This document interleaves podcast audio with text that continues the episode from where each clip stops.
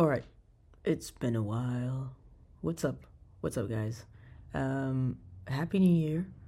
Uh, I know it's a little too late to say Happy New Year, but you know, it's been a while. Whatever. Um, today I want to talk about uh, something that I believe a lot of us actually go through throughout our existence whether you're 18, 25, 26, or 30 or 50 years old, I don't know. I think this is something that we've all went through at, at least once.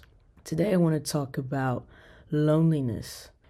I think we should talk about the right definition of loneliness and the difference uh, between being lonely and being alone um, and I'm going to talk about this from my perspective, my own point of view.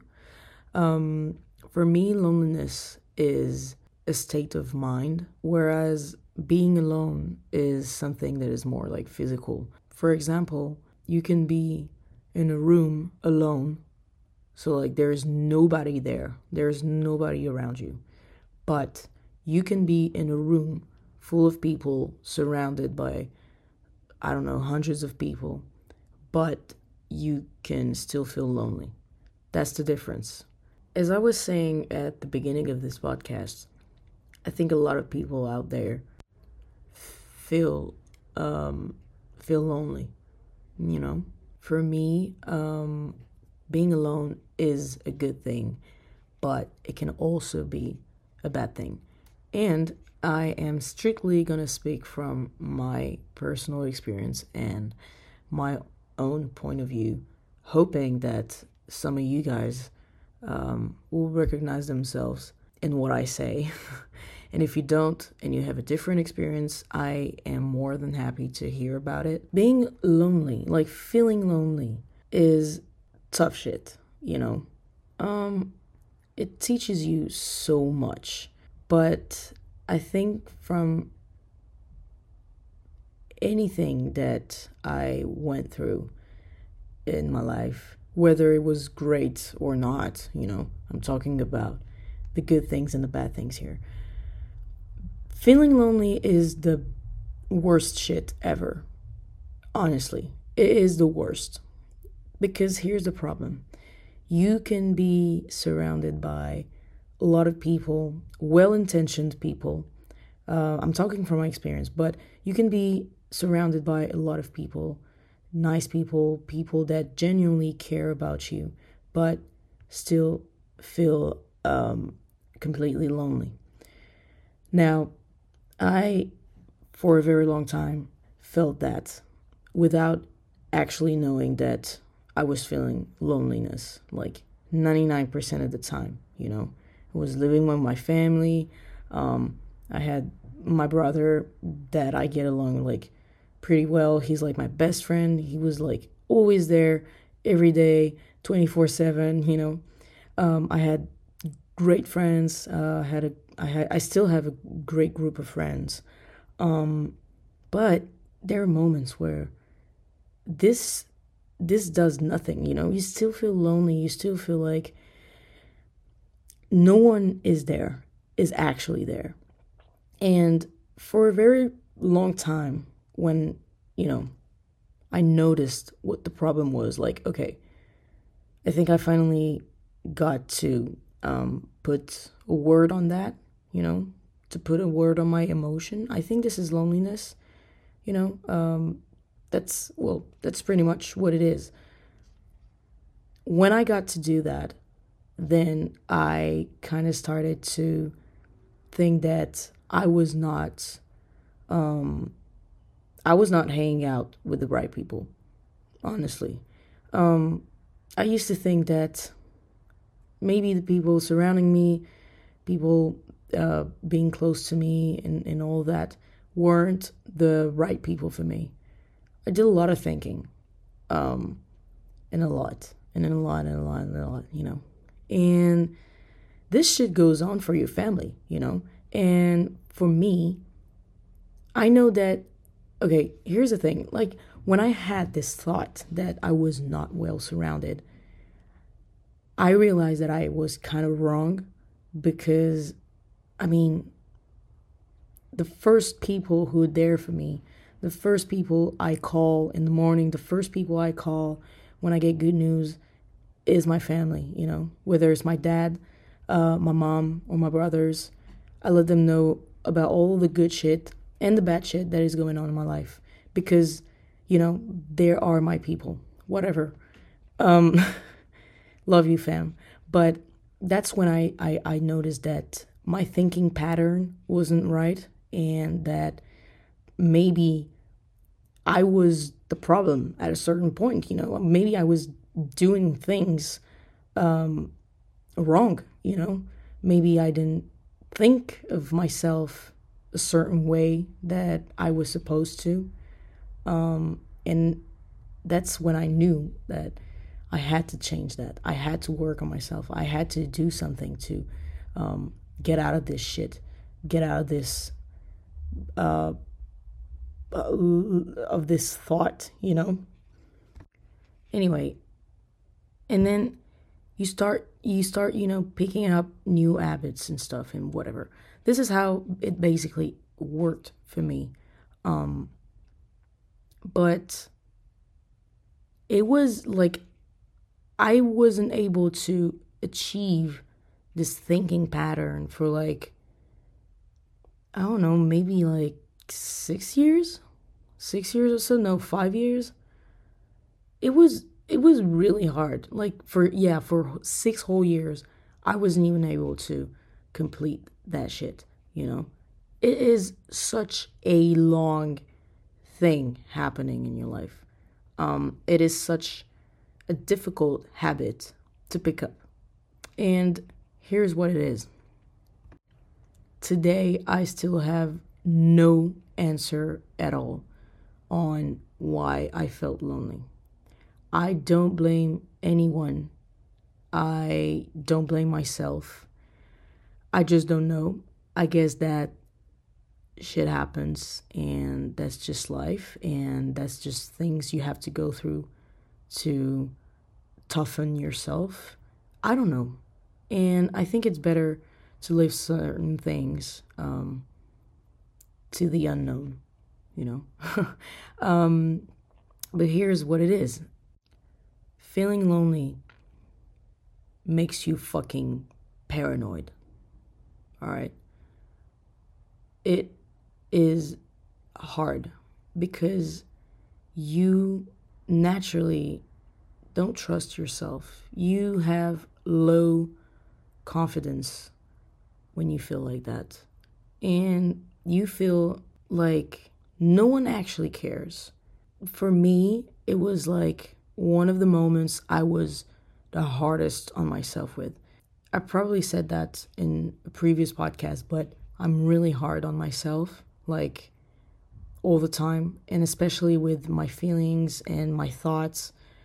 Um, I'm always like wondering, am I doing the good thing? Am I a good person? um, is this thing right? Is this thing wrong? How is it going to affect this person? But how is it going to affect me? You know, I'm always doing that. I'm always doing that because I want to be, um, I just want to be nice with people. I just want to be kind. And that's just how I want to be remembered by people. Um, I just want to be remembered as a kind soul, whatever. But when you feel lonely and you also have this whole I want to be kind uh, thought going on in your mind, you feel like absolute shit. Because you feel like you're there for everyone and no one's there for you. You think for everyone, you think about everyone, but no one fucking thinks about you. Um, and at a certain point, you just start becoming, I'm not gonna say like uh, angry, but you are like bitter, you know? You're like, yeah, nothing has, you know, nothing brings you joy anymore. Um, nothing brings you laughter or else. You're just like, what the fuck is going on? Like, what's the whole fucking point of that? And for me, I think it works as um, defense mechanism. But I, for a long time, isolated myself. Like, it was f- so fucking frustrating to be surrounded by a lot of people, but, you know, I was still feeling lonely. It was so fucking frustrating that at a certain point I was like, you know what? Fuck this shit. Like, I'm gonna keep my energy. Um, I'm not gonna run out on my social battery. You know, I'm I'm I'm just gonna stay like alone, like physically alone, and I I, I want to be alone. I don't want nobody bothering me um, with messages, interactions, calls, or um, you know, parties or whatever. I don't want any of that. I feel so much better alone. And I don't know if that was a right thing to do. I seriously don't. Um, but now that I look back on it, I think it was a good thing to do for me. Again, I don't know if if this would work on someone else, but it was the right thing to do for me. Um, it was really tough. Like I, for a very long time, um, felt sad and um, like angry at times, but I felt sad because I was with people, hanging out with people, but still feeling lonely. And here's what it is I'm kind of happy that it happened. Let's be clear. Let, let's be honest. I'm kind of happy that it happened because that shit, hard to believe, but that shit teaches you a lot about yourself. You kind of force yourself to spend time alone, do things alone. Um, it can be like the simplest things ever, you know. But that shit really toughens you. Um, it teaches you a lot about yourself. And, you know, a bad thing happened, but a lot of good things happen um, after it. It made me appreciate my own company even more. Um, it made me appreciate being independent. And besides that, it taught me a lot about um, how other people might feel, you know, might react, um, might think. You know, sometimes you got you, like one of your friend, for example, you know, who you're like really good friends with. You guys do a lot of stuff together, and all of a sudden they they go like, "Yo, I need to be alone right now," and you're like, "What's up?" You know, like what's wrong? Like come on, come to the party. We've planned this for a very long time, blah, blah, blah, blah, blah, all that stuff. And sometimes people just don't want to, you know, they just don't want to do that. They just want to be alone. They just need to be alone. Um, and maybe they, they feel this way for like a whole lot different reasons, you know. Sometimes people are tired, sometimes they just don't want to go out uh, because it's raining or like they don't have money anymore or they just feel lonely as well and kind of need to stay back for a little, take some time to reflect, and have a little moment of their own with themselves, you know? And that is possible. And this is something that I didn't really understand for a long time. Even now, this is something that I'm trying to work with, um, that I'm trying to put like in my mind, it teaches you a lot about how other people might feel and might proceed. But even though great things can come out of a, a negative feeling, sometimes it's not always the case. And I think we have to listen to ourselves a lot and a lot and be very careful about what our mind is trying to tell us, what our our body is trying to tell us, you know, it's sending signs sometimes, and those signs are a signal to tell you to step back or like have some time with yourself or just enjoy being on your own. And, you know, funny enough, it also taught me a lot about my friendships. When I was in moments where I was feeling lonely and felt like you know, I was kind of on my own to deal with shit. It fucking taught me a lot about people and how some people out there do not really know how to deal with other people. Let me explain. For example, one of your friend is not feeling well. They're like feeling down and feeling, you know, helpless and nothing is going on right in their lives. And you're there for them and you talk with them, you actually communicate with them, letting them know about how you are there for them, how you can be an emotional um, support for them without necessarily giving them solutions to their problems. But sometimes people just need you to know that you're there for them, you know, not that you're going to solve all their problems because every single one of us, we got problems of our own to deal with. So let's deal with our problems before trying to solve other people's problems. When this friend of yours is not feeling well, you are there for them, letting them know that you're not their therapist or whatever, but just that, you know, you're there for them and you're going to take the time to make them feel good, uh, to do little things that are going to give them a smile, put a smile on their face, and just let them know that they are not lonely. Well, that is a nice thing to do. However, not everybody works this way. I myself have been in this situation where for like two whole years, full time, it was like a full time job. Kidding, but I was there for this person.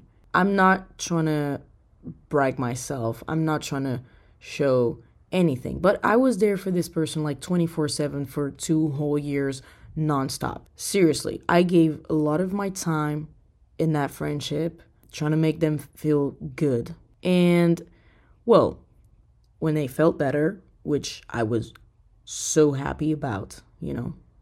Um, I've had a little moment later on, but I've had a little moment where myself included felt lonely, you know, because well, shit happens. Anyway, and here's the funny thing, I think life has a funny way to um, play with us. When I was feeling down, when I was feeling like shit at this time, I thought that this friend would be here for me. You know, at least have some kind words toward me. Spoiler alert, nothing happened this way. It didn't turn out to be this at all. What I got instead, when I told them, hey, you know, I kind of feel lonely these days. I don't know, I don't feel good. I think I need some time, you know, resting. I don't want to be in crowded places. I don't want to have a lot of interactions. I just want, you know, to have a buddy to be here for me and, you know, just someone to talk with, you know, get my mind out of this shit, you know. And the response I got was, well, nothing. At first, I didn't get any response back for a couple days. And I was like, okay, what's going on? Maybe I've annoyed them with my problems. And then, you know, I felt like a, I was like a burden for people, which didn't help at all at this moment. But I felt like a burden, and I decided to send back another message like, "Hey, what's up? What's going on? You know, everything okay?" And then after a couple days, the response I got was a little something like, "Uh, you got problems on your own. I think you need to deal with that alone. Stay alone because you and I."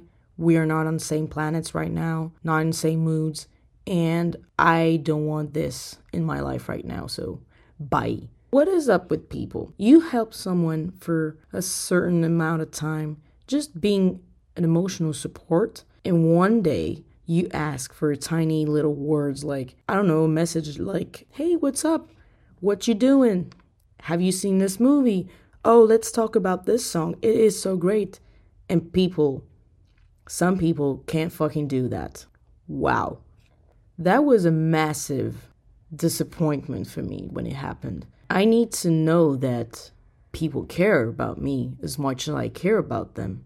But again, I kind of bounced back on that situation. Like it was a bad situation. It was something that disappointed me. And then I told the person about it. And they were like, well, that's life, you know, what you want me to do about it. Like, deal with your shit alone. I was like, all right, let's. Oh, you know what, bro? I'm I'm just feeling things right now.